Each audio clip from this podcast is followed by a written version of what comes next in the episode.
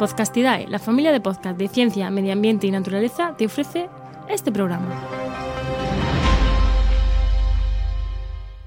De la crisis del COVID se pueden salir de muchas maneras, pero ciertos sectores parecen empeñarse en salir con más ladrillo y con más turismo de baja calidad, de sol, playa y borrachera. Pero quizá el turismo sí que sea una salida, pero un turismo de más calidad, un turismo más comprometido con el medio ambiente, un turismo que aproveche los recursos naturales de España y no solo que hace sol y que la gente se puede emborrachar de manera barata.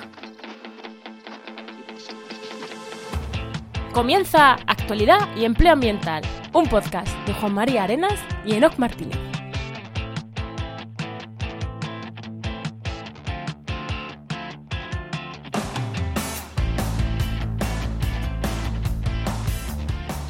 Pues hoy ya vamos con el último programa de los especiales de turismo de agosto de 2020. Soy Juan María Arenas.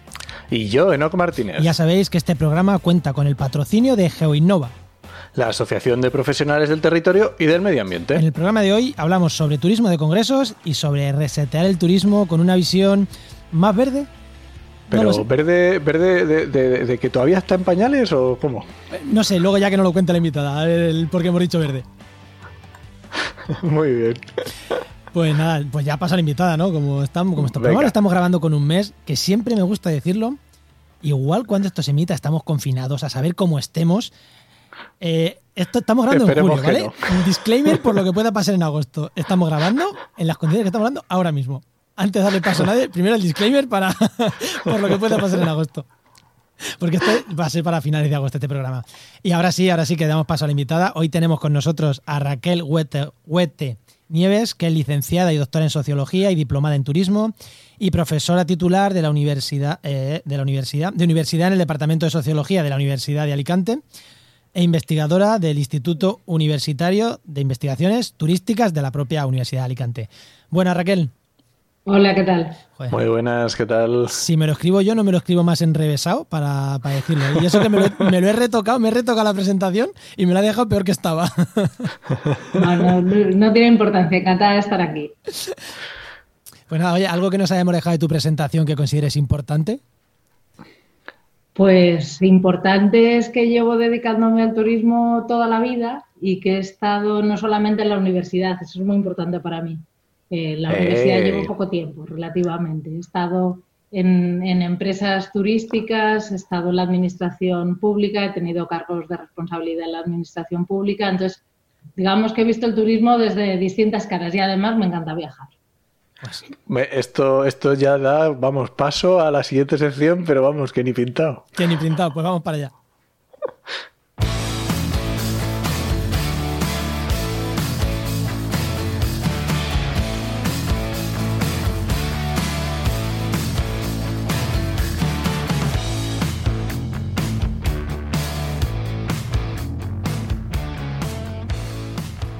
lo primero de esta sección de empleo, ya sabéis, lo fijo, se ha tocado hablar un poquito de empleo y con el pequeño cambio que hemos hecho, pues ahora nos va a traer Enoch, nos va a traer un consejo de empleo. Ya sabéis que Enoch, mi compañero es director de la web trabajaenmedioambiente.com, la web referencia de búsqueda en el sector, de búsqueda de empleo en el sector ambiental.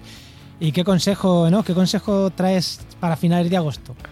Pues justo, para finales de agosto ya se nos está acabando el verano, ya empieza septiembre y va a empezar a subir otra vez la cantidad de ofertas de empleo en el sector ambiental, ¿vale? Sobre todo las que no tengan que ver con turismo. este otro tipo de ofertas de empleo.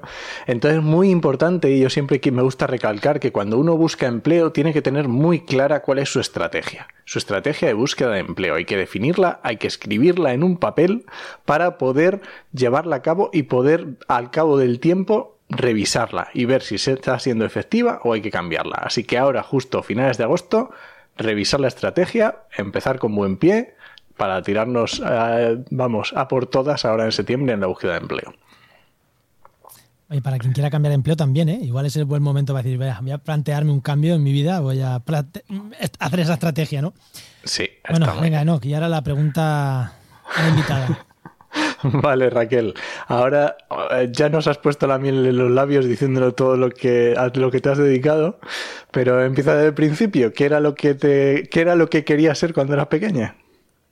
Bueno, pues eh, cuando era pequeña, igual que otros juegan a las cocinitas o, bueno, a los médicos, no lo sé, eh, yo jugaba a las agencias de viajes.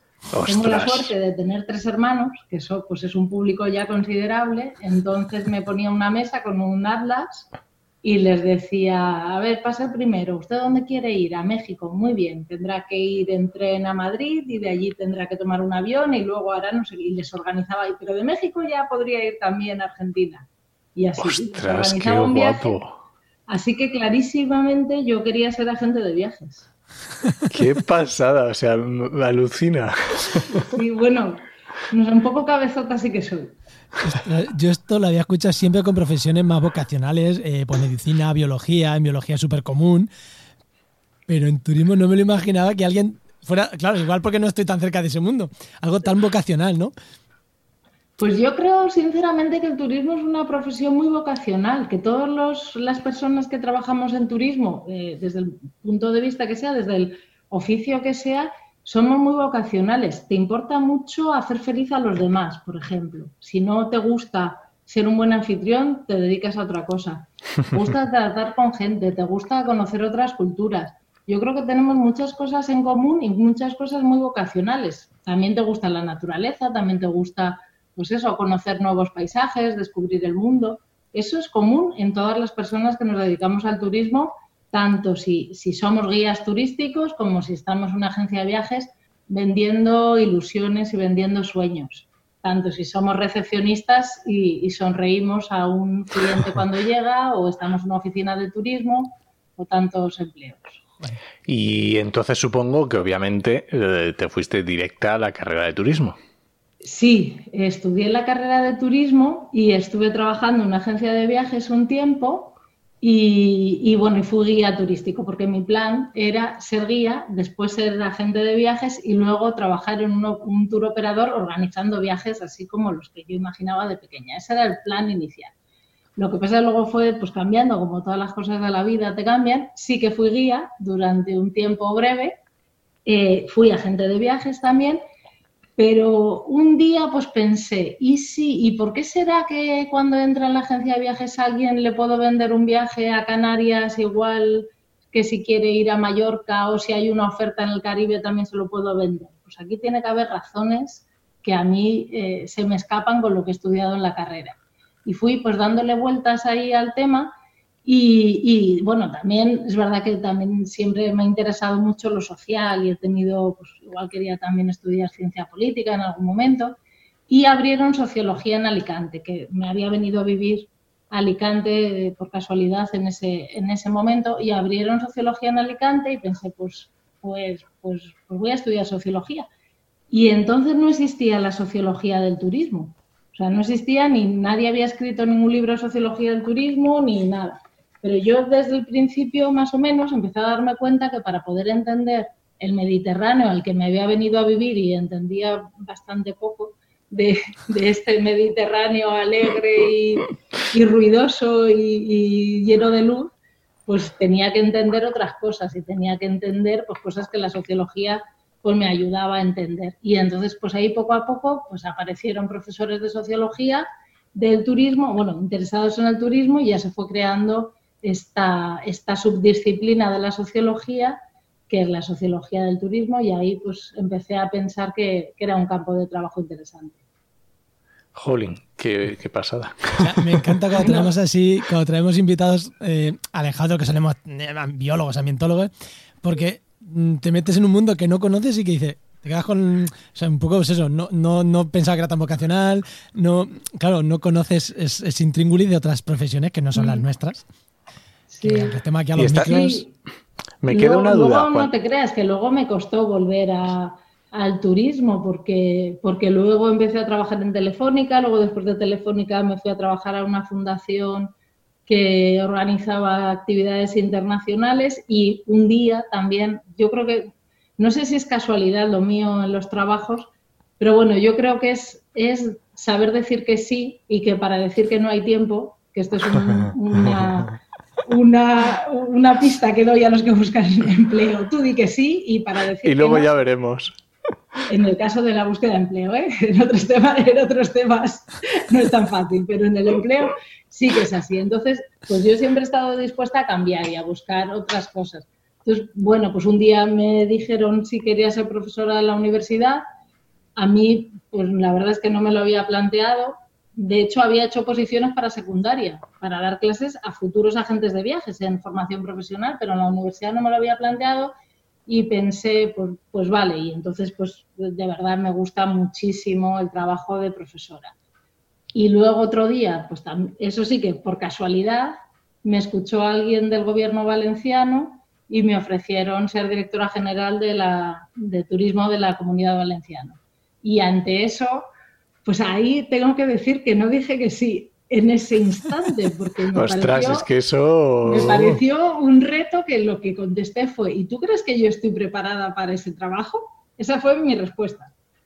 A lo cual, evidentemente, quien me lo ofrecía decía, por supuesto, piénsalo. Y tardé, pues no sé, creo que una hora o así. Bueno, así que, lo que tardé en llegar a mi casa y consultarlo a la familia, porque un, un reto así de importante no se puede decidir uno solo cuando supone traslados y supone eh, pues pues un, esfuerzo y un sacrificio para toda la familia, no es una decisión individual.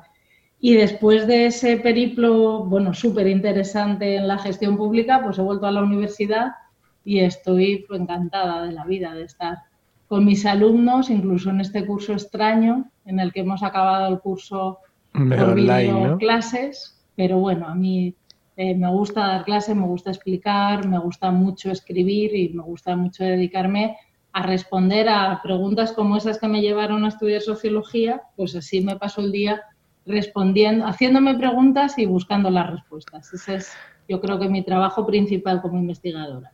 Qué bueno. A mí me ha encantado, pues, Enoch, eh, yo creo que pasamos al tema, ¿no? Yo creo que sí, vamos, está pero perfecto. Venga, pues vamos con el tema, que hay también muchas cosas de las que hablar.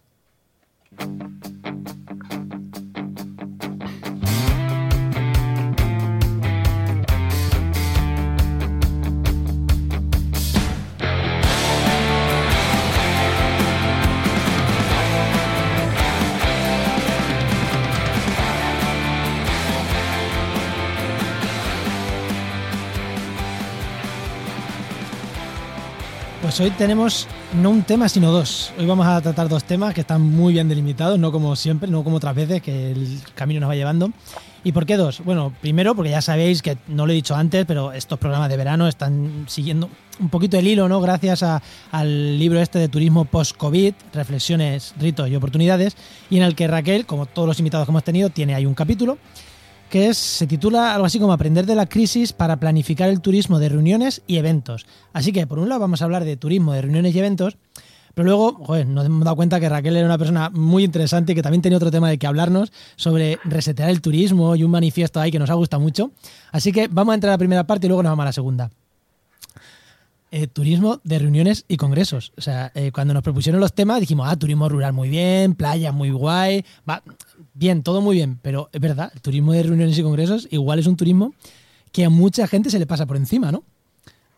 Claro, pero es un turismo eh, muy importante para muchas ciudades y muy importante sobre para ciudades turísticas, habitualmente de turismo de sol y playa, si queréis, o de turismo cultural es importante, pero para ciudades de interior, para ciudades que están en, la, pues en, el, interior del país o, o que tienen, eh, pues por ejemplo, recursos naturales muy potentes. Estoy pensando, por ejemplo, en Extremadura, que tiene recursos culturales, pero también tiene recursos naturales muy potentes.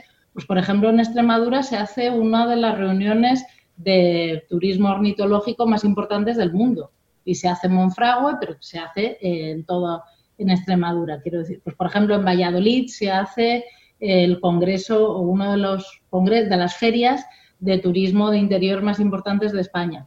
Pues así podríamos seguir con una lista de ciudades que han hecho del turismo de congresos pues una forma de turismo que está fuera de la temporada alta en general y que han convertido a España en, pues, en una potencia mundial, igual que en otros aspectos del turismo, pero en el caso de reuniones y eventos, sobre todo por Barcelona y por Madrid, eh, como las grandes ciudades que aglutinan los eventos, eh, somos eh, líderes mundiales en número de eventos y en número de turistas. Y es muy interesante porque los turistas de eventos llevan muchas veces acompañantes a los congresos porque se quedan después del congreso unos días, porque su nivel de gasto es mayor que en otros, que en otros tipos de turismo, porque combinan eh, pues actividades culturales, actividades lúdicas con, con el propio trabajo y porque además eh, dar a conocer una ciudad y su, su potencialidad en el desarrollo, en otros desarrollos económicos no turísticos, es muy importante para la ciudad para luego promover, pues, por ejemplo, que se establezcan empresas de diferentes, de diferentes ámbitos. Si, no sé, imaginad que se hace pues, un congreso enorme de la industria farmacéutica y mm, descubren en, pues, en una visita de campo que hay pues, pues suficiente tejido industrial eh, por ejemplo, de industria química para poder establecer nuevas industrias farmacéuticas. Digo, por hablar de, un, de una idea alejada ¿no? de, pues del tema de la naturaleza o, o, de lo que nos imaginamos como turismo.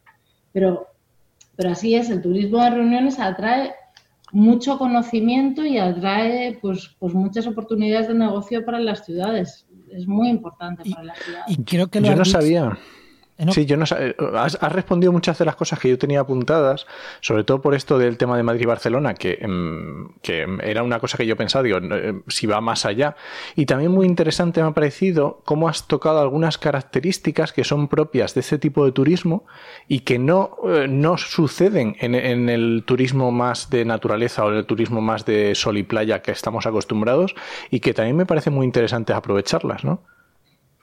Claro, sí. Eh, porque es verdad que, los turistas, normalmente en los turismos de congresos y de reuniones, pues hay más gasto, hay más capacidad de gasto, pues porque, pues muchas cosas, porque una parte del viaje lo asume la empresa, otra parte pues lo asume eh, pues igual el organizador del congreso y entonces al que al que hace el viaje en la parte de ocio también se le queda pues un viaje, digamos, como subvencionado. Si te quedas, si te vas un fin de semana y, te, y puedes conseguir eh, quedarte un par de días más, pues te has ahorrado por lo menos el, transporte, aunque te pagues tú el hotel.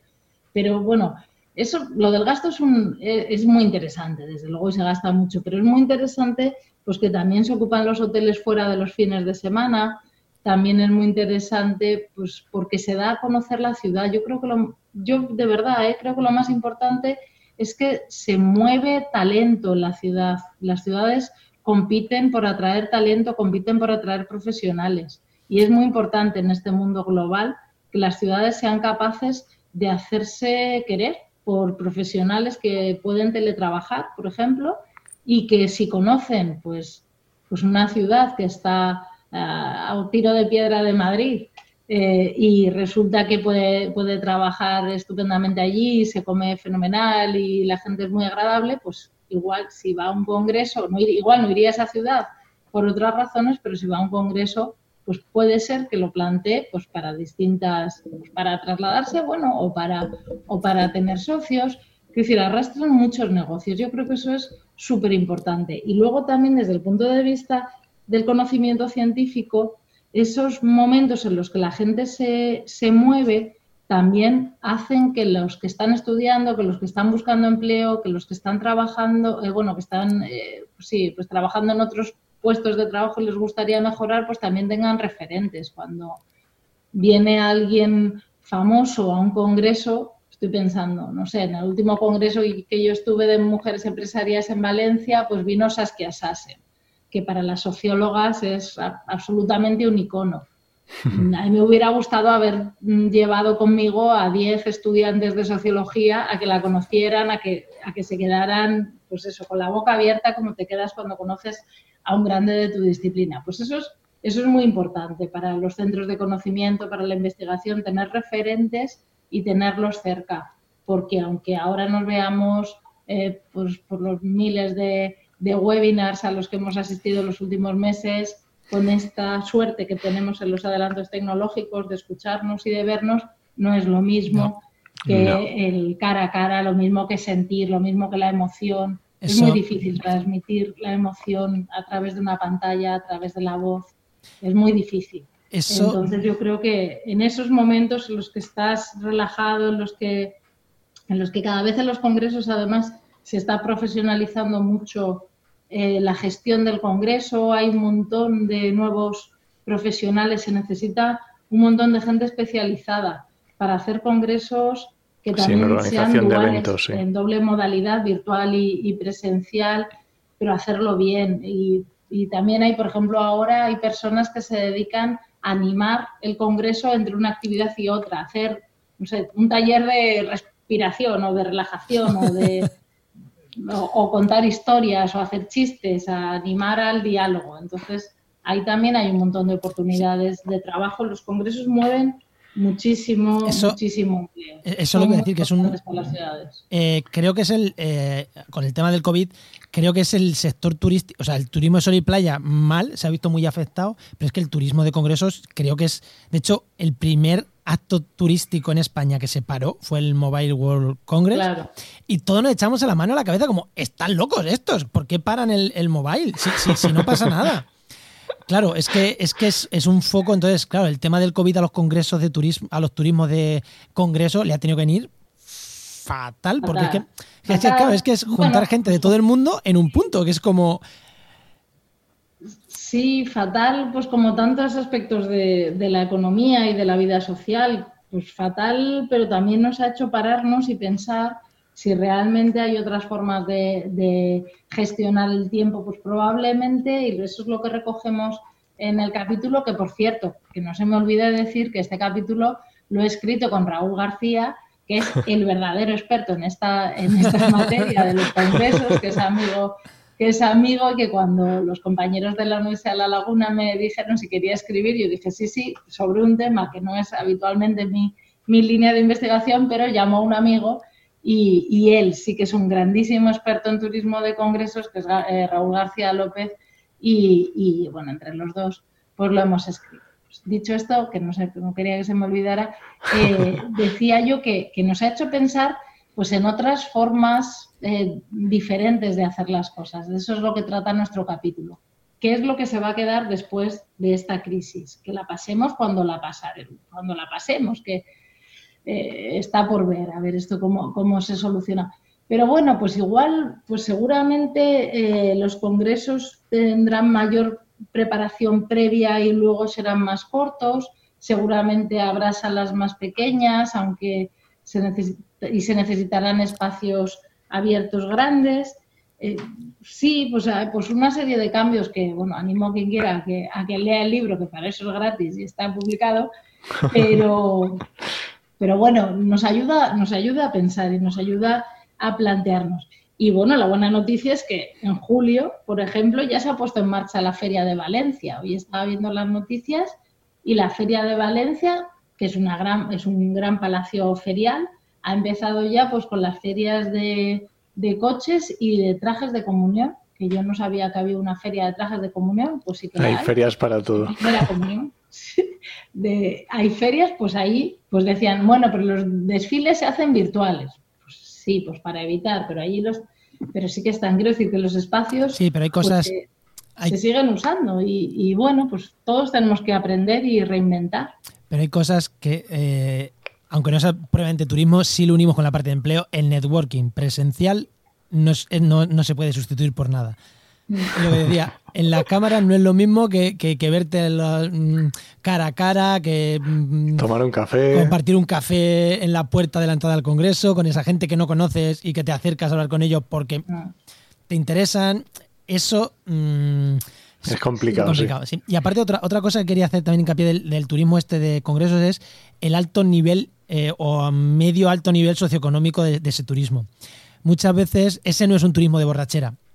Es, bueno, a ver, que, seguro que gente va a los congresos y después se ve y se pega su fiesta. Sí, que yo he estado de congresos científicos y, me lo he pasado muy bien después. pero no es el objetivo. O sea, tú te lo puedes pasar muy bien, pero por la mañana estás ahí en tus reuniones, estás haciendo tu trabajo con otros compañeros, eh, colegas del mundo científico no es el típico turismo de bajo nivel, de dejar todo lleno de, de basura que, se da en muchos turismos, que creo que, es una forma de darle una vuelta al turismo. No es turismo mm, eh, no es turismo rural, no es turismo de playa, no es turismo de borrachera, es otro turismo, yo creo que bastante que se debería de explotar incluso más, porque España tiene unas características muy buenas en cuanto a clima, en cuanto a eh, variedad, eh, porque eso creo que es importante, ¿no? La variedad que tenemos en España de ecosistemas, de culturas, creo que llama mucho, ¿no? A este tipo de turismo de congresos. Sí, y en los espacios rurales es una oportunidad ahora, en este momento es una oportunidad enorme, porque para todos los turismos de reuniones, porque cuando pensamos en congresos, dices congresos, pero también son eventos de presentación de productos, por ejemplo, que ahí también se mueve eh, pues mucho dinero en muy poca gente, cuando se hacen presentaciones súper especializadas, pues que yo que sé, el último modelo de lo que sea, del producto que quieras. Ahí se mueve pues, pues, mucha gente a veces, pero a veces poca gente en un mercado muy selecto que mueve mucho dinero y eh, reuniones e incentivos también que son más, más selectos los públicos, si queréis, y son más pequeños.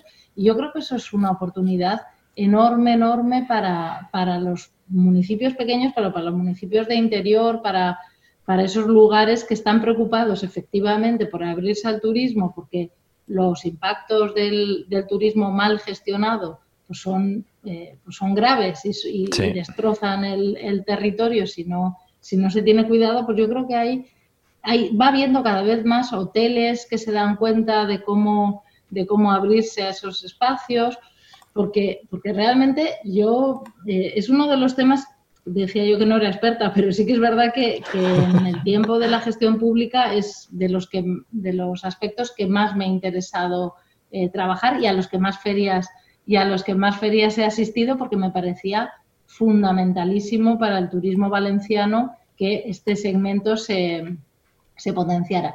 Y digo esto porque me estaba acordando ahora de la feria eh, de, este subsector en Frankfurt, que es pues, la más importante de Europa, que mueve congresos, y me acuerdo de la cara que ponía un tour operador inglés cuando le contábamos la compañera de turismo de Elche y yo que podía hacer una reunión y actividades para un número bastante majo de personas en un palmeral. Entonces decía, pero de verdad, decíamos, claro, porque tienes un hotel en, el Huerto del Cura, en el, en el Palmeral, pero luego tienes, por ejemplo, eh, un, eh, un, espacio, un parque de aventuras, de esos que te tiras de una palmera a otra en tirolina, que eso para hacer equipo, para hacer, bueno, para vender y para divertirse y para antes y para durante. Y el señor decía, bueno, ¿y esto? Le decía, ¿E-, esto todo el año, claro, es que lo puedes hacer todo el año, porque además está a 15 minutos del aeropuerto. Entonces, yo me acuerdo particularmente de ese señor, porque de la cara, ¿no? como tan sorprendente que se lo estábamos contando en Frankfurt en invierno y él le poníamos las fotos allí tan felices en las palmeras, o sea, rodeados de palmeras, pues sí, piensas palmeras, pero piensas en bosques maravillosos, piensas en embalses, piensas, tenemos un montón de posibilidades en parques naturales, con cuidado y con respeto al entorno se pueden hacer un montón de cosas maravillas. Tenemos ese espacio.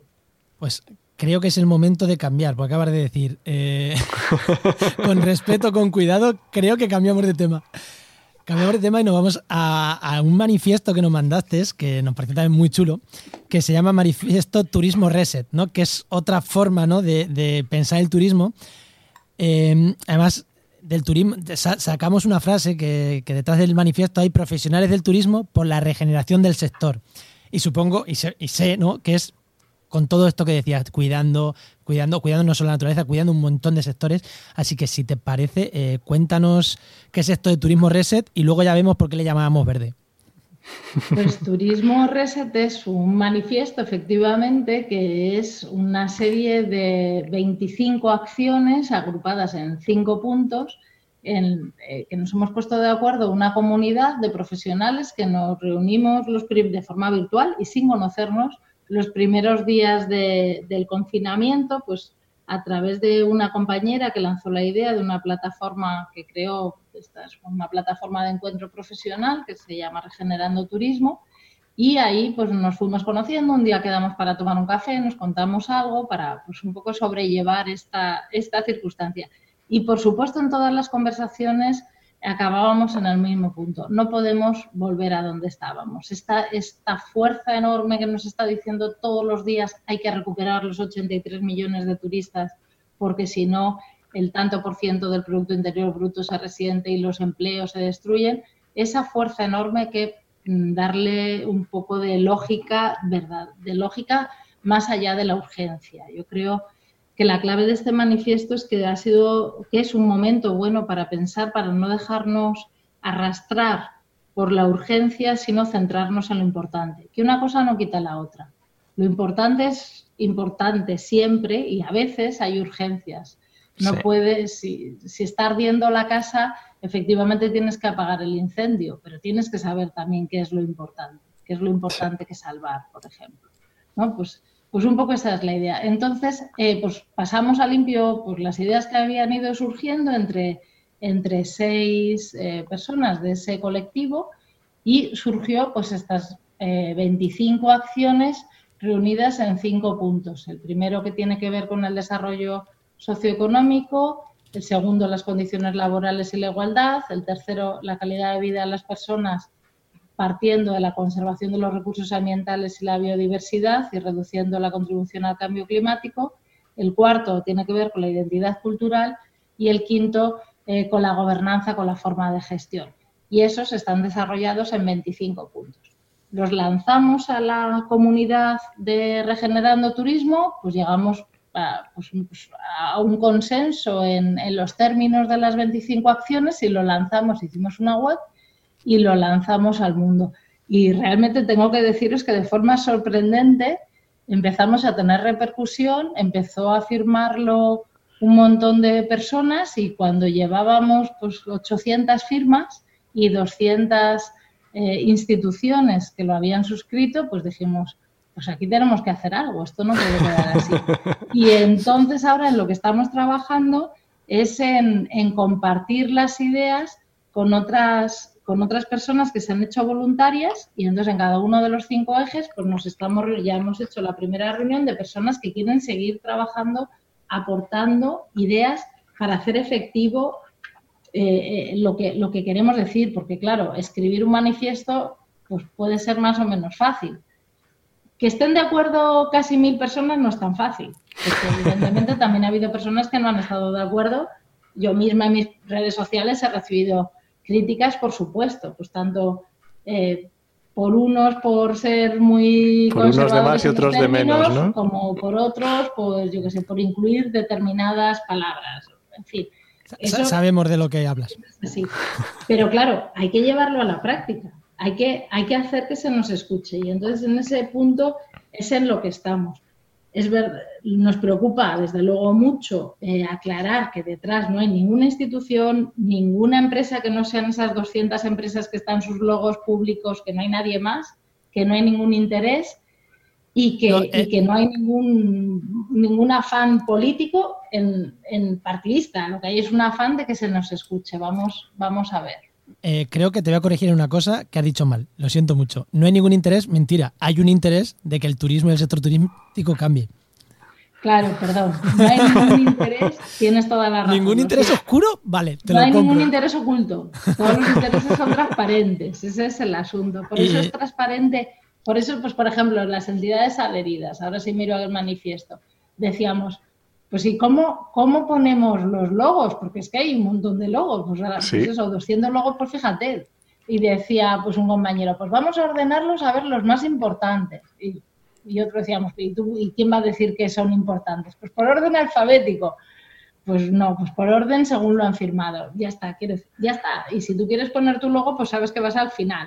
Y, y, el que lo lea, pues lo ve y, y, ve que es transparente. Eso es a lo que me, esto es claro que tenemos interés. Si no fuera por interés no íbamos a estar trabajando porque es un trabajito el que nos llevamos. Sí, lo, he dicho. y vamos a estar haciéndolo. Claro, tenemos el interés pues de que se escuche lo que cada uno desde nuestro ámbito, porque la única profesora, o sea, la única que soy profesora de universidad entre los redactores soy yo, los demás son consultores, son ni siquiera, alguno ni siquiera es especialista en turismo, es especialista en, en gestión cultural, otro está más dedicado al medio ambiente, otro a diferentes aspectos, ¿no?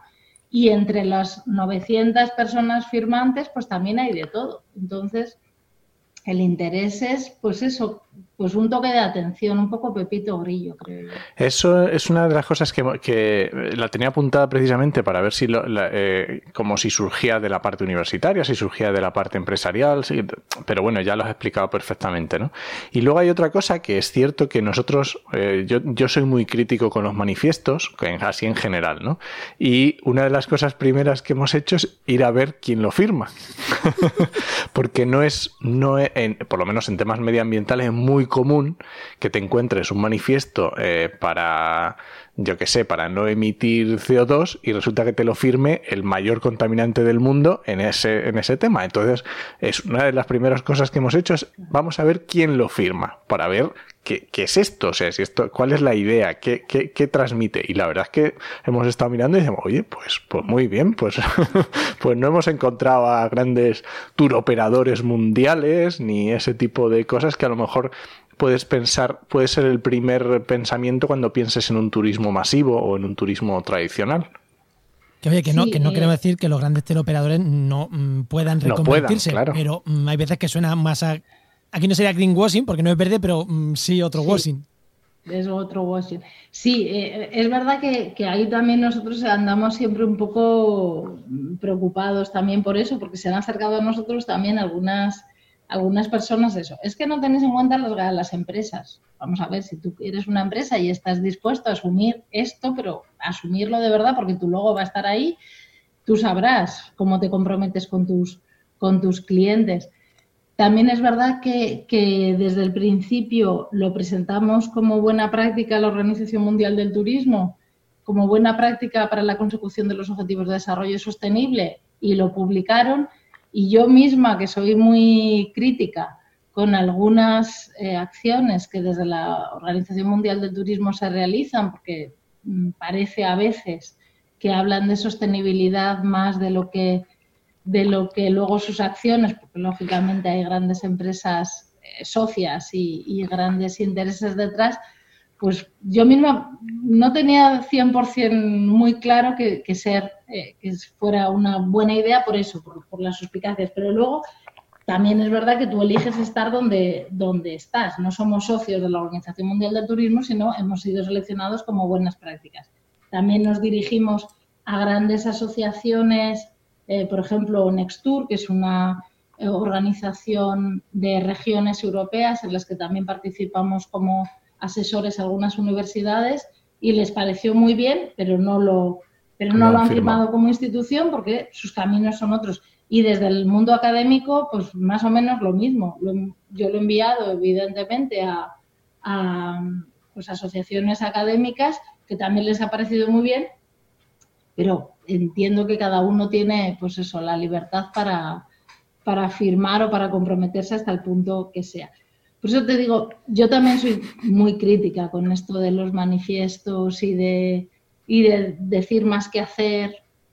Y por eso lo que nos interesa aquí no es darnos a conocer, no es tener eh, protagonismos, sino trabajar de forma conjunta. Y eso es lo que estamos haciendo con las personas que se han apuntado para trabajar, trabajar de forma colaborativa, pues probablemente con esas mil personas que han firmado el manifiesto, no con más. Mil personas trabajando de manera colaborativa, eso bien organizado. Mm. Eso mueve montañas, ¿eh? Bueno, vamos a ver. Hay partidos políticos y que, con bastante menos mm, consiguen diputados, o sea, bien organizados. Me dices que no, ¿no? No, no, eso ya te digo yo que no. Pero, pero, también, es, pero también es cierto que, sí que eh, ha habido un par de acercamientos desde tanto desde instituciones públicas como desde algún partido político interesándose por las ideas. Y, evidentemente la respuesta es esa, estas son nuestras ideas. Por supuesto, cuantos más las copies y las pegues y las hagas tuyas, mejor.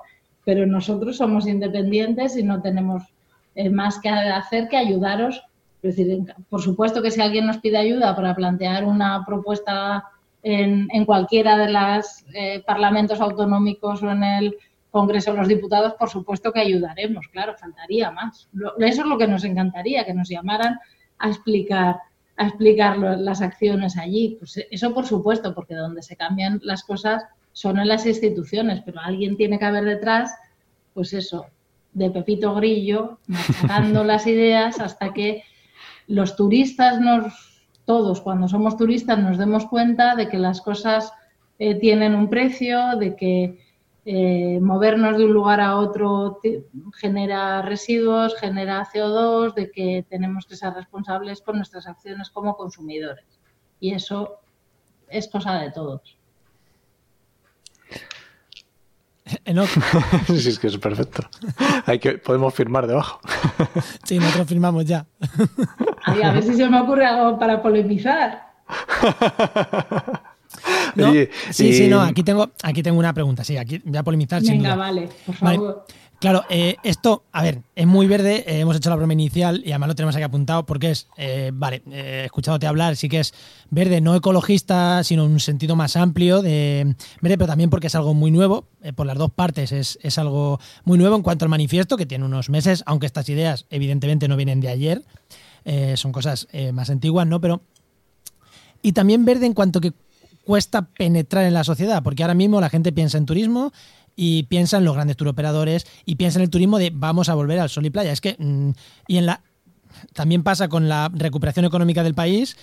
Yo estoy temblando porque parece que va a ser eh, ladrillo y, y, energéticas otra vez, o sea, la de siempre. Entonces, en el turismo mm, veo que va a ser el combo: turismo de playa, ladrillo y veo que va a ser el mismo. Vale, eh, pero económicamente yo entiendo que es que esos discursos mm, tan en el pasado y tan de desarrollo de turismo y de ladrillo que tenemos, es que aunque la gente a largo plazo se han demostrado que son burbujas que caen y que las, las situaciones laborales son malísimas, pero a corto plazo hay un ingreso directo rápido.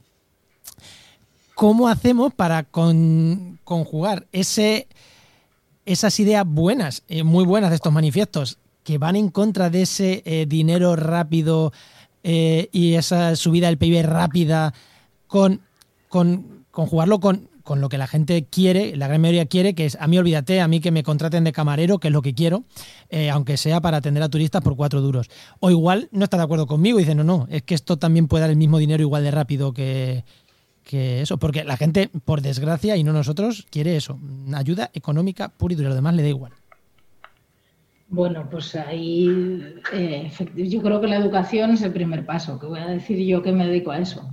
Eh, claro, vamos a ver, yo claro que, claro que amenazo a mis alumnos con acabar de reponedores en el supermercado si no tienen cuidadito de por dónde van y cuáles son sus intereses, claro, porque un día, un día te crees que puedes hacer muchas más carreras si no estás preparado. Con todo mi respeto, por cierto, para los reponedores y para los camareros, porque una cosa no quita la otra. El asunto está en que los reponedores y los camareros deberían estar bien pagados. Es que el asunto no es que ese trabajo no esté bien, es que lo que no está bien son las condiciones laborales de ese trabajo. Y a veces en el caso del turismo, sobre todo en estas últimas eh, semanas, en estos últimos meses, estamos oyendo mucho como dos discursos muy contrarios, ¿no? Uno que habla, que demoniza el turismo, el empleo turístico por la precariedad laboral y otro que dice, no, no, pero es que en otros sectores están las cosas todavía peor.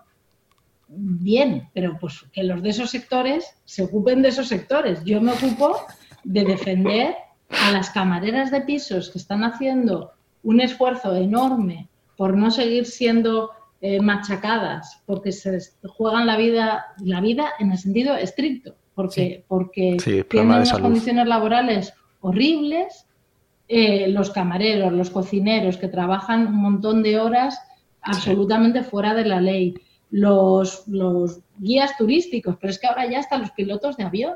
Pero, quiero decir, aquí cada uno tiene, pues eso, que reivindicar los salarios y las condiciones laborales de su sector. En el sector turístico hay un 17% menos de, media en el salario promedio que en otros sectores económicos. ¿Eso quiere decir que los demás sectores ¿eh? sean mejores? No, quiere decir que hay muchos empleos en el sector turístico mal pagados. Y también empleos directivos están peor pagados que en el mismo puesto, con las mismas responsabilidades que en otros, que en otros sectores. Pienso, pensamos, un director de hotel pues ganará muchísimo. Pues no, un director de hotel en comparación por las responsabilidades y la dedicación eh, con otros sectores, pues no gana muchísimo, gana menos que en otros sectores.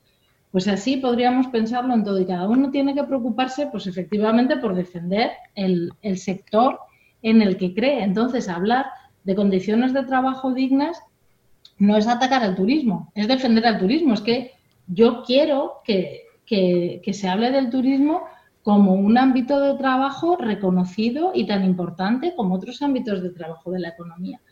Entonces, hay que aprovechar este momento en el que de repente parece que el turismo es, parece no, porque lo es, importantísimo en la economía para efectivamente eh, replantear cuáles son las condiciones laborales y también hasta qué punto tiene que haber eh, sociedades muy dependientes o comunidades autónomas o municipios muy dependientes del turismo y que renuncian a otros ámbitos de desarrollo que no deberían renunciar, porque justamente para que el turismo siga funcionando y funcione bien y atraiga a turistas con gran capacidad o con mayor capacidad adquisitiva, necesitamos espacios naturales de calidad, necesitamos monumentos eh, visitables en, buenas condiciones. Hay muchísimos empleos todavía por, por generarse, pero todos pues tenemos que estar convencidos de que eh, salirte de, estudiar para ir a, la construcción sin estar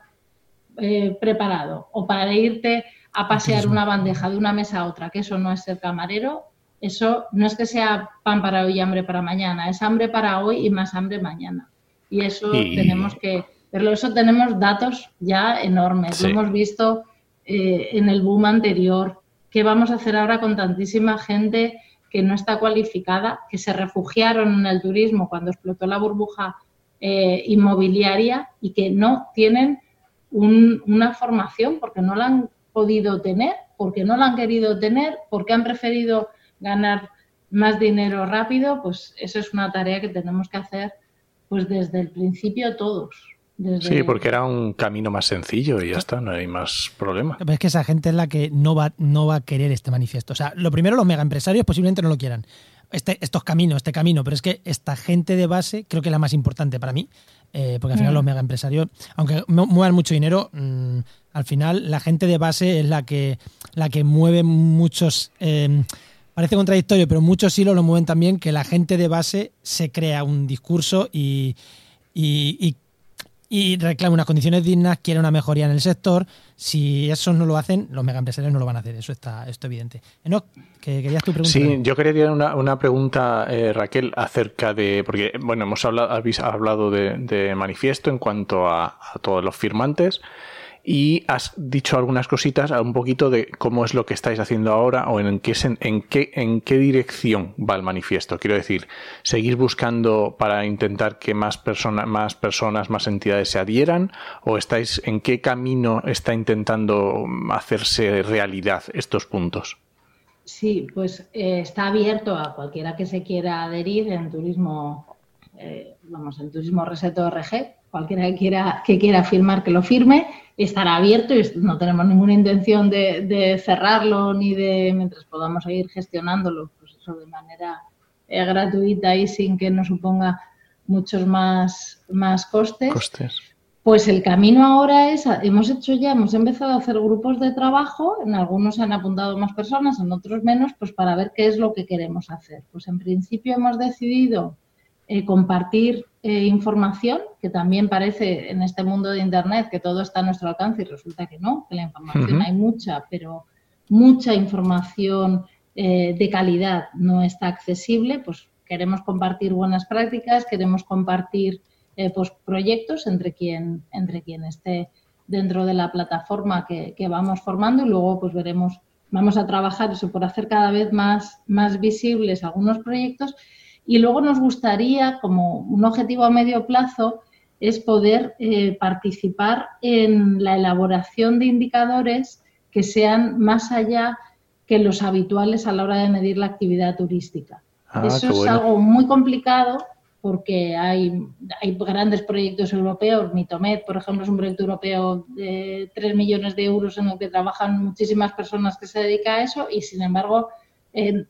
han, está acabando el proyecto y siguen discutiendo si todos los indicadores sirven para todos sitios, con lo cual es un proyecto, o sea, es muy complicado.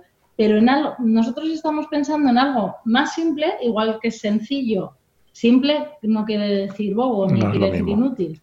Simple quiere decir fácil de entender y fácil de aplicar en una realidad compleja, con lo cual es mucho más difícil de hacer.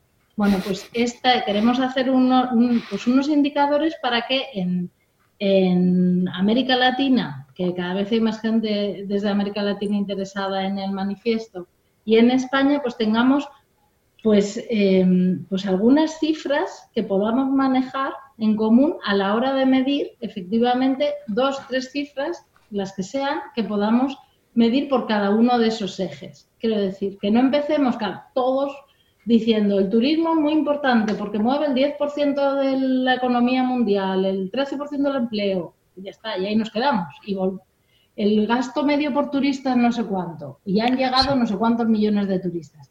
Bueno, pues más allá de esas cuatro cifras que son las habituales, que están todos los días en, la prensa, sí. hay otras cosas que decir, hay otras cosas que, hay otras cosas que medir eh, de cómo el turismo ayuda a las sociedades locales pues a conservar su patrimonio natural, a conservar su patrimonio histórico, a conseguir mejores, eh, mejores niveles formativos, porque eso es otra de las características también de la formación en turismo, que se invierte muchísimo dinero en, en formación, las comunidades autónomas e invierten mucho dinero en formar a buenos profesionales, camareros, recepcionistas, gobernantas, eh, jefes de mantenimiento, informadores turísticos, especialistas en congresos, pues se invierte mucho dinero, pero ¿qué ocurre? Que como las condiciones laborales, eh, no, no solo por lo que hemos hablado del sueldo, sino sobre todo por la dificultad de la conciliación con la vida familiar, por los horarios, y en algunos casos por las condiciones eh, difíciles de, pues, de, ausencia de convenios colectivos, que eso tiene que ver con otros temas más allá del turismo, pero que en el caso del turismo desde siempre ha sido así, incluso desde antes de la reforma laboral, ha sido así, que ha, habido muy poco tejido eh, sindical y muy poca reivindicación. Bueno, pues como todo eso ocurre y eso es así, no solo en España, sino en muchísimos sitios del mundo, las personas se forman en turismo y luego se van a otros trabajos. Y eso ocurre muchísimo. Eso, historias como la mía de, de pequeña jugaba a las agencias de viajes, os digo que yo tengo compañeras de clase que cuando estudiábamos turismo con 19 años teníamos claro que nosotras queríamos viajar, conocer el mundo, ser guías, disfrutar y luego ya, ya se verá. Bueno, pues, pues muchas están pues, en el sector farmacéutico, en el sector inmobiliario, en, comercio exterior, en sector sí, que es formación, que es formación que se pierde. Claro, bueno, bueno, sí, pero bueno, digamos que las de formación nos consideramos como que somos del, gremio, claro. Pero, pero muchos otros están en otros sitios porque, porque a la hora de tener una familia es muy difícil conciliar los horarios, porque tenemos que hacer un cambio serio en, en Europa y, el resto de, el resto de países, pero España muy, muy particularmente. No podemos seguir con esos horarios eh, que tener un bar signifique abrir a las 7 de la mañana y salir del bar a las 12 de la noche. Eso, eso no puede ser. Y estamos en lo mismo. Me podéis decir, bueno, pero es que también quien tiene un taller mecánico tiene sus horarios. Muy bien, pues que lo defiendan los que les importe el sector. Sabes que yo estoy muy en contra de la explotación laboral en todos los sectores. Sí, pero, vamos por partes. Yo, a mí, eh, ah, dicho esto, yo cuando voy a un sitio y me lo encuentro cerrado por un domingo, un bar cerrado, digo, ole sus O, aquí, donde yo vivo en la línea de la Concepción en Cádiz, en verano los talleres por la tarde cierran y cierran. Y es el, único sitio donde lo he visto. Y cierran a las 3 y se van a la playa o donde quieran, pero cierran. Y, es como, pues como tiene que ser. bien por ellos. O sea, bien, y a mí me fastidia porque, joder, yo podía querer ver el taller por la tarde. Entonces, con el turismo lo mismo, muy bien por cerrar, es que yo eso lo veo genial. Claro, es que los, pues ahí también es una decisión de los consumidores. Además, un poco, a mí es una cosa que me, que me preocupa mucho y que desde la gestión pública también he pensado mucho, hasta qué punto podemos transformar al consumidor para que haga un consumo responsable.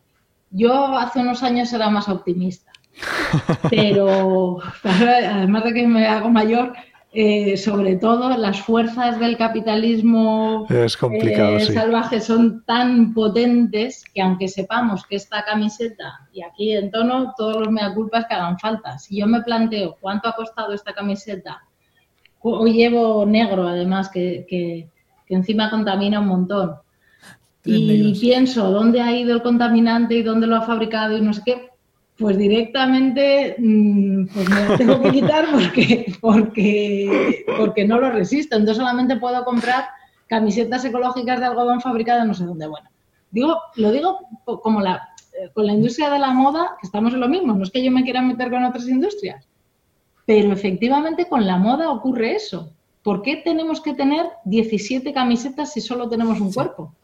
¿Por qué no podemos tener de quita y pon, que decían las madres?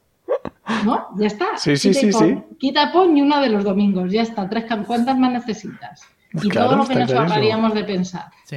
Eso sí, entonces me decís, vale, y entonces ahora destruyes miles de todos los puestos de, empleo.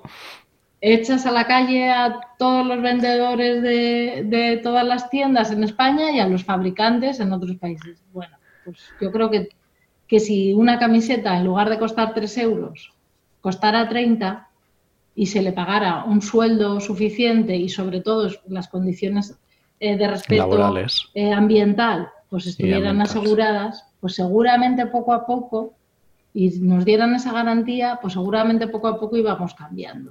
Y yo creo que eso en el consumo responsable eh, está pasando y en turismo responsable poco a poco está pasando también. Cuando al turista se le ofrece mira, eh, tienes esto que vale uno y esto que vale uno y medio, pero te garantizamos esta, esta seguridad, esta calidad. Las que sean, pues si se le ofrece, la gente poco a poco, el que puede va comprando. Pero es un cambio muy, muy grande, efectivamente. Pero nos tenemos que dar cuenta de que no podemos ir un fin de semana a tomar una cerveza a Londres y volver. O sea, es que eso no puede ser. Es que eso no hay planeta que lo resista. Es que las condiciones laborales de los de los de los eh, azafatos auxiliares de vuelo eh, son muy lamentables. claro, porque para que tú pagues el precio del ese precio por el billete, primero hay dinero público que está subvencionando el, el, vuelo, que eso es otro tema del que, nadie quiere hablar. Es un melón gordo, es un tema muy serio, ¿eh? que se subvencionen vuelos de bajo coste con dinero público. Mira, Enoch tiene un podcast que se llama El Charco, que se va metiendo en charcos cada, cada viernes de cinco minutitos, siete, y lo estoy viendo apuntando, yo creo que se está apuntando un charco. Pues ese charco, ese charco es interesante. Lo que te digo yo que conseguir información es complicado. ¿Eh? Porque, pero es, es que si no, no, no hay. ¿Por qué? Porque es que no quiero nombrar a ninguna compañía, pero la que todos estáis pensando. Da igual, nombra la que quieras. No, tampoco hace falta hacerle publicidad gratis. ¿Por qué, elige, un aeropuerto y no elige otro? Por, muchas razones. Por los costes, por los costes aeroportuarios. En el aeropuerto de Alicante se hizo un aeropuerto nuevo y bueno, se montó un lío terrible porque no quería pagar los, no querían pagar los, los fingers, los, los transportes eh, de pasajeros directos al avión y, y había que ir por la por la pista, pues hasta que no consiguieron que fuéramos por la pista, eh, que quitó los vuelos de Alicante. O sea, quitar compañías así, vuelos de Alicante, son millones de turistas y consiguen, y consiguen lo que quieren. En otros sitios está claro que se viaja porque, porque hay dinero, eh, pues eso en forma de publicidad, por supuesto. Nadie habla de otro tipo de subvenciones, pero hay publicidad de destinos que cuando tú te subes a un avión ves publicidad de destinos. Cuando abres la, la bueno, ahora ya nos regalarán revistas o prestar revistas, como prestar de bajo coste. Cuando te prestan la revista, tú ves que hay reportajes de unos destinos y de otros no. Y de unos más grandes y de otros más pequeños. Pues eso, eso se paga y, y no puede ser. No podemos. Yo lo siento ser así. De, en este sentido sí que es radical pero no podemos, no podemos seguir viajando los fines de semana en un avión y cuanto más lejos mejor y presumir de que me he ido a las Maldivas tres días que tenía libres. Pues yo creo que creo que, el, que, como reflexión final del programa, creo que queda súper redondo como reflexión final, esta reflexión que nos haces, que creo que nos tenemos que aplicar muchísimos el cuento. Eh, bueno, yo personalmente no es que coja el avión así asiduamente, llevo años sin coger un avión, pero bueno. Pero sí, esta, como reflexión final creo que está genial. Hemos tratado además un montón de temas y, con esta reflexión es, es, yo creo que, volviendo al inicio de esta parte que hemos hablado del manifiesto creo que esta reflexión final realmente es el inicio también en parte de vuestro manifiesto. Así que creo que cierra un poquito mm, el círculo, ¿no? Las ideas estas finales son las que han movieron, entre comillas, ¿no? el, arranque de este, de este manifiesto, o por lo menos es lo que yo, lo que yo entiendo. Enoch, ¿momento spam o le quiere decir algo más?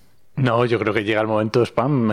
Raquel, dinos dónde te puede encontrar la gente, tus redes sociales, las redes sociales de la universidad, lo que, quieras, donde quieras que te busquen. Pues yo soy, iba, soy muy fácil de encontrar, la verdad, porque, porque bueno, me importa mucho que se encuentre turismoreset.org, eso sí, que para eso hemos estado hablando de esto. Y eso le vamos a poner en los... En Mm, fácilmente Raquel Huete. En, en, Google poder encontrar un montón de información mía y vídeos y conferencias y, artículos y libros, porque ahí sí que soy eh, defensora y sobre todo ejerciente del conocimiento abierto. Entonces tengo en abierto todo lo que, todo lo que puedo. Y no sé, y en Facebook, en Instagram, en, en, Twitter, ah, y ahora me hecho de Twitter también, incluso en Twitter. Muy bien. Pues pondremos todos los enlaces ahí a, en no, bueno. ¿Eh? Sí, sí, como queráis. Sí, que sí, sí, pondremos los enlaces para que quien quiera, pues eso, a Twitter, a LinkedIn. y, y, a Turismo Rese, pues para que la gente entre. Y muchísimas, muchísimas gracias Raquel por este ratito que nos has regalado de, en julio, que no es un momento mm, que me apetece más estar en la playa que estar aquí hablando con nosotros. Pero... Muchas gracias Raquel, muchísimas gracias. Muchas gracias a vosotros. Ya he demostrado mi pasión por el, por el turismo y esa pasión se ejerce y se cultiva todos los días. Muy bien. encantada de estar este ratito aquí y ahora, mira, me vuelvo a trabajar otro poquito también para, acabar la investigación que estoy haciendo. Muchas gracias, Raquel. Hasta luego. Hasta otra. Hasta luego.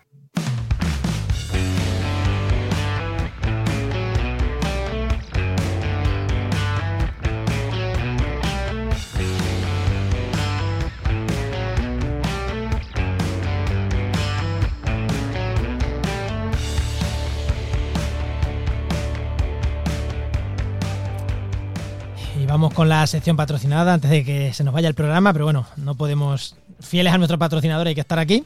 Y venga, os voy a dar una pista. Mm, volvemos a hablar de la NASA. A ver a quién tenemos, que hace unas semanas estuvimos aquí hablando de la NASA, de unas herramientas de la NASA. Volvemos a hablar de la NASA, ¿no? ¿A quién tenemos?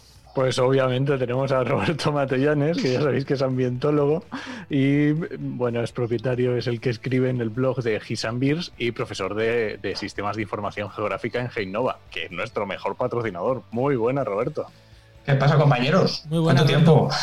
Bueno, volvemos a hablar de la NASA, ¿no? Volvemos a hablar de la NASA, ¿no? ya que es la que tiene el monopolio de los datos, pues mm, vamos a intentar sacar, sacarle partido a toda esa información que, que. Y además, eh, hoy es que no os voy a hablar de una herramienta, os voy a hablar de, cientos, de cienes y cienes de herramientas. porque, eh, ¿qué es lo que pasa cuando tienes mucha información y de muchas temáticas que se te va de las manos? Entonces, esto es una de las cosas que le pasa eh, bastante a la NASA. Es muy dada, y esto seguro que, que, consulta los datos de la NASA lo, lo, sabe por experiencia. Es muy dada a, a que muchos de los enlaces se queden descolgados las aplicaciones se desactualicen, tenga la información. ¿Cómo odio eso? ¿Cómo odio eso? Pues, eh, pues imagínate yo, que vas un día por unos datos y cuando vuelves al día siguiente ya no funciona. ¿Por qué? Pues porque la han migrado a otro servidor, a otro visor, no redirecten eh, las, URLs y, te vuelves loco. Entonces, ¿qué, solución tenemos ante esto? Pues tenemos eh, una sección que tiene la NASA, que es la sección de los toolkits. Le ponemos aquí a la gente sino la, dirección para que puedan acceder y, que, puedan consultar. Realmente si buscas a ver, una pregunta, si buscas en Google Toolkits de la NASA, llegas. Sí, vas a llegar, sí. Vale. Esta, esta, esta, página se la curran y la mantienen. O sea que. Luego ya de ahí a, la herramienta igual te da fallo, pero ahí llega. Sí, no, pero, pero sí, aquí eh, la verdad es que le, ponen, le ponen un poquito de cariño. Ya veremos dentro de unos cuantos años qué es lo que pasa, pero de momento le están poniendo cariño. Entonces, esto es una sección eh, que realmente está dividida en tres partes. ¿vale? Son, son herramientas eh, vinculadas, por un lado, a temas de seguimiento de incendios, por otro lado a masas de agua y por otro lado todo lo que tiene que ver con componentes biológicos y recursos naturales terrestres. Entonces cuando tú accedes a cualquiera de estos lotes, con lo que te vas a encontrar es pues como una especie de biblioteca, todo ordenadito y segmentado, dividido por, por temáticas ambientales. Tú puedes acceder a cada una de esas temáticas ambientales para descargarte los datos, para acceder a visores con los que puedas consultar online la información o incluso hay algunos visores que, te permiten analizar eh, de manera eh, online los datos, como por ejemplo la, que ya vimos hace unas semanas de, de Appears. Entonces, tiene una cosa muy buena y es que tiene muchísimas herramientas vinculadas a estas temáticas eh, que son de código abierto. Entonces, puedes descargarte ah. programas puedes descargarte script, todo el código lo tienes libre, puedes descargarlo y analizarlo. yo te iba, a preguntar que si todas estas herramientas son gratuitas, pero vas un paso más allá, no que sean gratuitas, que además son de código abierto, muchas. Sí, sí, sí, todas. O sea, es, eh, es una cosa muy, muy típica de, la NASA. Tiene, eh, además, de hecho, tiene una sección, si mal no recuerdo, de más de 200 eh, herramientas vinculadas con, con, el análisis de datos espaciales. Jolín que te la puedes descargar, todas son gratuitas y, jugar. Pero bueno, son 200, pues mira, tenemos para 200 programas, podríamos ir Pero bueno, vamos al, al meollo. Em, ¿Qué es lo que pasa con estas herramientas? Pues que hay muchas veces que la gente, eh, al final lo que, lo que les interesa es eh, tener el dato, algo simple y que sea comprensible. Y esto no siempre ocurre, porque muchas veces no nos, no nos manejamos con alguna temática. Bueno, pues dentro de estos eh, toolkits lo que tiene son eh, manuales explicativos o incluso tiene seminarios que realiza periódicamente la NASA. Entonces, si alguien tiene alguna duda de cómo se utilizan los datos o cómo los puede procesar él de manera independiente, pues es que lo tiene todo. Tienes las plataformas, tienes las herramientas, el código abierto, seminarios, manuales Igual le, le falta el inglés, pero teniendo inglés tiene todo. Sí, bueno, es, eh, el inglés. Hay, hay, alguna que está en, en, castellano, pero vamos, que en general es, es todo, es todo inglés. pero bueno, lo pagan, ellos, pues oye. Claro, es lo que, es lo que tiene, pero eh, nos tenemos que, que hacer a la idea de que tenemos que hablar en inglés. Pues bueno, si no, utilizamos un Google Translate y ya está. Pero vamos, que es, eh, es intuitivo con un poquito conocimiento de inglés. A ver, igual un webinar no, pero un manual de cómo de darle un botón a otro botón y de hacer normalmente, aunque tu inglés no sea muy allá, yo aquí le voy a quitar. Eh, yo mi inglés no es muy bueno y yo no tengo ningún problema con, manuales, o sea que creo que no es difícil, ¿no? No, no, no, no, Y además ya te digo. No hay que ser bilingüe para, para, entender los manuales normalmente, estos manuales. la NASA se esmera en. Ahí sí que hay que decir que, que, para todo lo que es el tema de divulgación intentan hacerlo muy, como digo yo, para tontos muy despacito, eh, todo masticado minuciosamente. Sí que es cierto que tienes que tener una base, porque hay conceptos que tienes que controlar y terminología que tienes que controlar, pero, vamos, que es, una forma bastante, bastante interesante de, adentrarte en este mundillo de, los datos ambientales. Pues mira, voy a decir una cosa que creo que no hemos dicho en casi un año de patrocinio que llevamos si alguien no controla todo esto y quiere profundizar más, que se apunte a los cursos, que en este caso das tú de Innova. Y si no, directamente que haga como hace todo el mundo. Todos los días hay ahí 300 correos de gente que pregunta. Que unos preguntan con conocimiento y otros preguntan pues, porque no les apetece eh, meterse en Google y buscar. Pues, pues bueno, siempre tienen la opción de, molestarme a mí y preguntarme a mí. al blog, al blog, a ti. ¿Molestan al, blog? Al blog de las redes. De rebote estás tú detrás, pero bueno. Pues genial. Pues no sé, no sé, ¿algo más? Nah, está genial. Yo creo que vamos. Eh, sobre todo para, meternos y bucear en sí, además es, es, infinito. O sea, ya te digo que, que como tiene tantas plataformas, Mm, es que al final pierdes el control. Si es que ellos mismos, eh, al final, el aspecto que dan es que pierden el control. Por eso es que es, evidente que tienen que tener una sección específica para segmentar todas las temáticas con todos los tipos de datos, con todos los recursos, todas las herramientas y así ellos mismos también pues, lo pueden ir actualizando. Es lo, bueno del código abierto y lo malo del código abierto. Si hubiera pasta por detrás y se pagara, igual eh, lo tendrían otro. Se podría invertir más en el. Pero bueno, la NASA no creo que le falte pasta de todas formas, ¿eh? No, pero hay muchos, eh, hay mucha gente que, como depende de laboratorios y al final va a subvenciones eh, para unos laboratorios, para otros no, hay misiones que, desaparecen, pues claro, hay herramientas que caen en el olvido. Pero bueno, siempre que accedamos al toolkit, pues ahí tenemos la información, aunque sea histórica, y ahora a jugar pues, con ella. Pues muchísimas, muchísimas gracias, y, eh, Roberto, y nos vemos en, en la próxima que nos traigas alguna otra herramienta. Muchas gracias, Roberto. Hasta luego, compañeros. Ya, pues recuerda que esta sección te ha llegado gracias a nuestro patrocinador, a GeoInnova. La Asociación de Profesionales del Territorio y del Medio Ambiente. Y que puedes encontrar en www.geoinnova.org.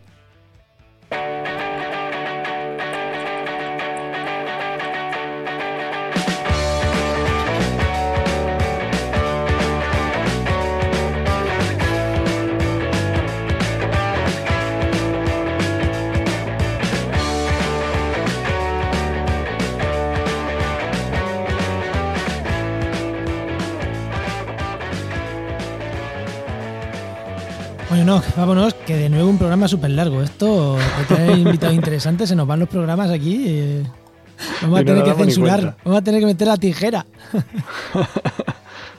bueno, así que vamos rápido, vamos con las recomendaciones que van a ser un pelín raras, ¿no, Enoch? Sí, hoy no vamos a recomendar podcast, ¿no? No, yo creo que de cara a la nueva temporada que llega a septiembre, de todos los podcasts empiezan, creo que es el momento de que la gente escuche podcast en un reproductor de podcast ni en sus páginas web, ni en Spotify, ni en, no, o sea, mm, ni en YouTube tampoco vale. No, YouTube tampoco, que escuche, o sea, nuestra recomendación es que busquéis, vamos a decir alternativas, Pocket Cast, incluso Google Podcast, ¿eh? no, ¿tú dónde escuchas? Yo escucho en Podcast Addict. Podcast Addict, yo escucho en Pocket Cast, eh, ya digo, Google Podcast, Apple Podcast, reproductores solo de podcast, porque va a ser muchísimo mejor. Entonces, yo, nuestra recomendación esta semana es que se metan en su rutina eso, ¿no? ¿Enoch? Que se busquen una aplicación, la que más les guste, que la prueben y si les, si les convence, que escuchen los podcasts en esa aplicación. Que ya veréis como la diferencia merece la pena. porque da muchas ventajas, te avisa de los programas, no se te olvide escuchar actualidad empleo ambiental y los otros podcasts que escuches. Te suscribes ahí, te avisa. Claro, escuchas este que te ha gustado y no te vuelves a acordar de nosotros hasta que no lo ves en redes sociales. Pues no, no es eso. Efectivamente, para eso son los podcasts, para escucharlos de vez en cuando. Pues nada, pues nos vamos, ¿no? Venga, vamos a cerrar ya. Pues muchísimas gracias por compartir, muchísimas gracias por compartir este programa, por comentarnos, por comentarnos que no han aparecido estos especiales de verano, oye, que, coméntanos, o sea, que, mola que la gente nos dé feedback, aunque bueno, estamos recibiendo algo de feedback, pero, pero a ver qué tal, qué tal los de verano, a ver si reciben feedback, si gustan más, si no gustan. A ver qué tal tanto turismo. A ver qué tal tanto turismo, a ver qué tal han ido, así que pedimos que la gente nos, nos escuche y nada, pues sin más, esperamos la semana que viene en el siguiente programa de actualidad y empleo ambiental. Nos escuchamos. Adiós.